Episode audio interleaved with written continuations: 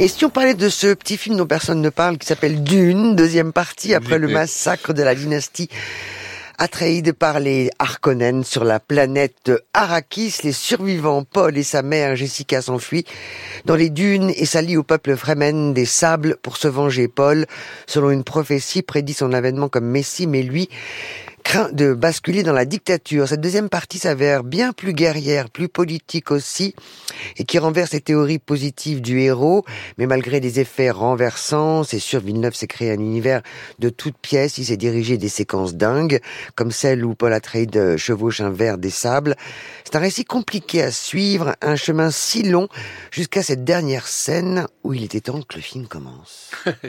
oui, moi j'ai pas compris grand chose honnêtement. Je pense qu'il faut décomplexifier le, les de ce point de vue-là. Je crois quand même que c'est extrêmement euh, touffu et que au bout d'un moment, on n'arrive plus très bien à savoir euh, qui est qui, qui fait quoi, euh, contre qui. avec d'un côté des sortes de pseudo-fédaïnes, de l'autre côté, ils ont des, des femmes voilées en face. Enfin, bon, il y a comme ça un mélange de choses un peu un peu étonnantes. Il semblerait que ça soit assez fidèle au, au roman, à, Herbert. Hein. Bon, ça, il faut le mettre au crédit de, de Villeneuve parce que c'est un tel mythe d'une dans la littérature de, de science-fiction. Ça a généré tellement de choses, tellement de films, tellement d'univers que après tout la fidélité c'est un c'est un bon moteur. On nous annonce un troisième épisode, peut-être sera-t-il le mélange des deux, du 1 et du 2, c'est-à-dire euh, un peu plus calmé et, et, en même temps avec de l'action. Euh, Black Tea d'Abderrahman Sissako, Aya, une jeune femme ivoirienne d'une trentaine d'années, émigre en Chine, où elle travaille dans une boutique d'export de thé avec Kai, un Chinois de 45 ans. Ils tombent amoureux, mais leur histoire survivra-t-elle au, au, tumulte de leur passé et aux préjugés? Un récit onirique de somptueuses images, des flashbacks, des digressions, mais à force de mettre une distance avec ses personnages, Sissako nous éloigne de son propos. Oui, alors le moins qu'on puisse dire, c'est que dix ans, dix ans après Timbuktu, on attendait le, nouveau film de Sissako quand même, parce que Timbuktu, ça avait été un sacré, euh, un sacré choc. Mm.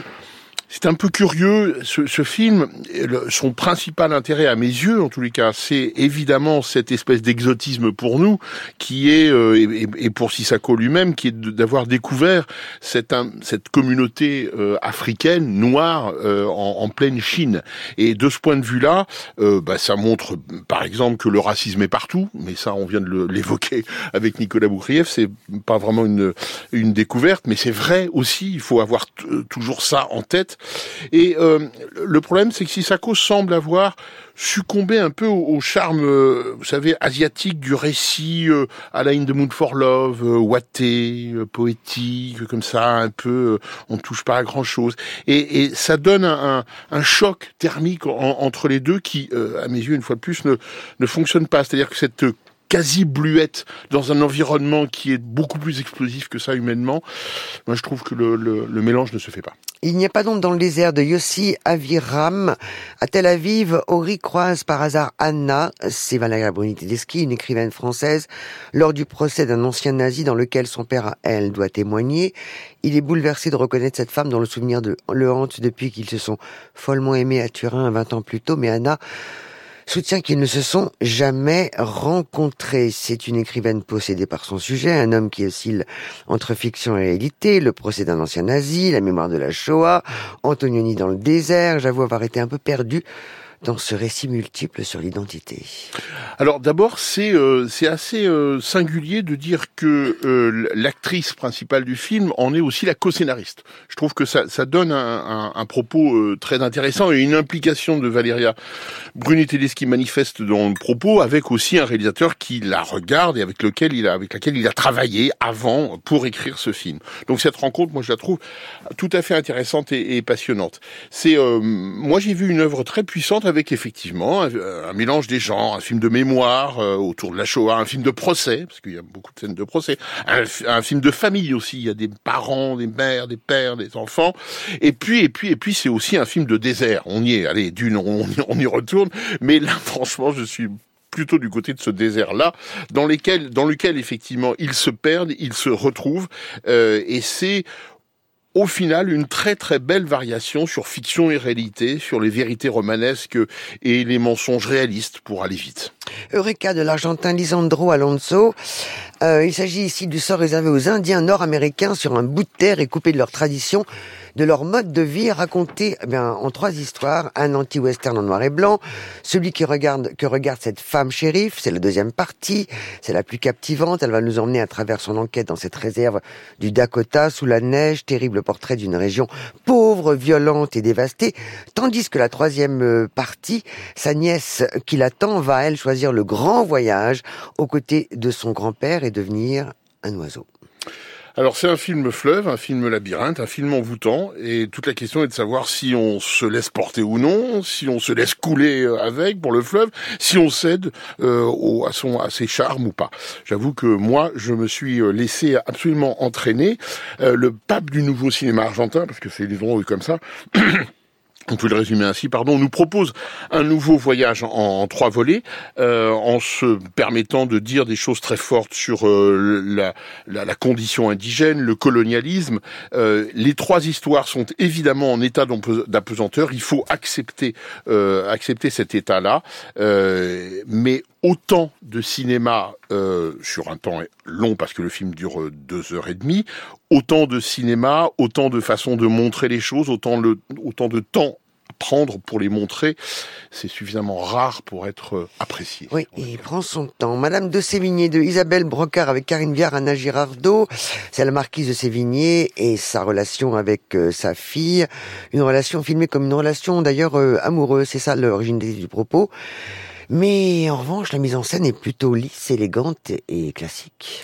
Oui, alors euh, bon, il y a, un, tropisme comme ça, évidemment, à être un peu dans l'air du temps, à force de faire de Madame de Sévigné une sorte d'héroïne euh, féministe euh, totale avant la lettre, son jeu de mots.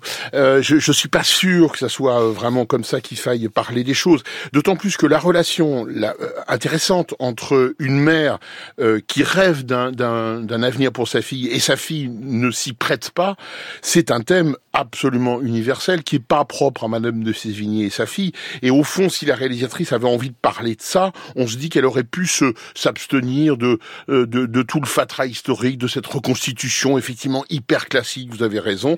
C'est dommage parce qu'il y a un propos et il est parasité par cet environnement. Rien ni personne. Sa premier film de Galien euh, Guibert, euh, un film noir, tourmenté et violent comme son protagoniste, qui vole le stock de cam de son boss, s'enfuit avec son bébé la suite est inévitable, inéluctable et, programmatique. Exactement. Prendre 90 minutes pour euh, euh, expliquer, montrer une fuite, bah, il faut faire preuve à partir de là de beaucoup, beaucoup, beaucoup d'inventivité et ne pas juste faire confiance à la trépidation, l'énervement, la violence pour euh, rythmer son film et pour, pour l'emporter. Et les personnages sont malheureusement assez peu dessinés. Moi, j'ai un peu souffert même de voir Françoise Lebrun, grande, grande, grande actrice, à ce point-là mise de côté. Revive, c'est un film de, un doc de Karim Dridi, jour et nuit, deux couples de parents autour leurs enfants de soins et d'attention dans l'attente d'un don d'organes. Oui, alors bon, bah, dit comme ça, euh, en fiction, ça ferait un, un mélo flamboyant. En documentaire, ça fait un film très très sensible et évidemment, on est en empathie permanente avec euh, ces enfants qui sont entourés de machines. Ils ne devraient pas être là, ils ne devraient pas être dans cet environnement-là et ces parents qui vivent, hélas pour eux, un suspense euh, absolument intolérable. La mère de tous les mensonges de Asma El Moudir, on l'avait reçu, c'est un film fait à la main. Il n'y aura pas d'image de l'histoire de sa famille marocaine, alors elle va les fabriquer en décor et en figurines. Elle va remonter le temps, réouvrir les blessures et rejouer sa propre histoire et celle de son pays. Il est, c'est un film assez fascinant. Assez gonflé. Ça, c'est pas une sortie cinéma, mais un film tout de même, diffusé hier soir sur Arte et disponible sur le site quand vous le voulez. Ça s'appelle À la joie de Jérôme Bonnel, une rencontre euh, au tout début du confinement entre une jeune avocate, Anna, qui s'est réfugiée dans l'appartement d'une amie et d'un voisin fantasque du quartier le monde entier s'arrête et tout est possible. Ce serait le postulat de cette histoire d'amour, folle, imprévisible, comme la situation qui peut dégénérer à tout instant, fragile, sur le fil, délicate, sensuelle, portée par deux sacrés jeunes acteurs. Vous en connaissez un puisque vous l'avez dirigé, Nicolas. C'est Pablo Poli. Ah, il est incroyable dans ce film avec Amel Sharif. Voilà, vous l'aviez dirigé dans Trois jours et une nuit. Oui, magnifique acteur. Ouais. Euh, Laurent, il y a des reprises de signé Claude Sauter. Et oui, avant les choses de la vie, il y a eu deux films deux polars très noirs, Classe Tourisque et L'arme à gauche, qui n'ont absolument pas marché à l'époque, parce qu'évidemment, sortir à peu près au même moment qu'à bout de souffle, c'était un peu compliqué. Euh, manifestement, euh, l'occasion est bonne de les définitivement réhabiliter, parce que ce sont deux films un peu à part dans la filmo de sauter, mais passionnants avec la figure centrale de Lino Ventura. L'arme à gauche et donc... Et Classe Touriste, absolument.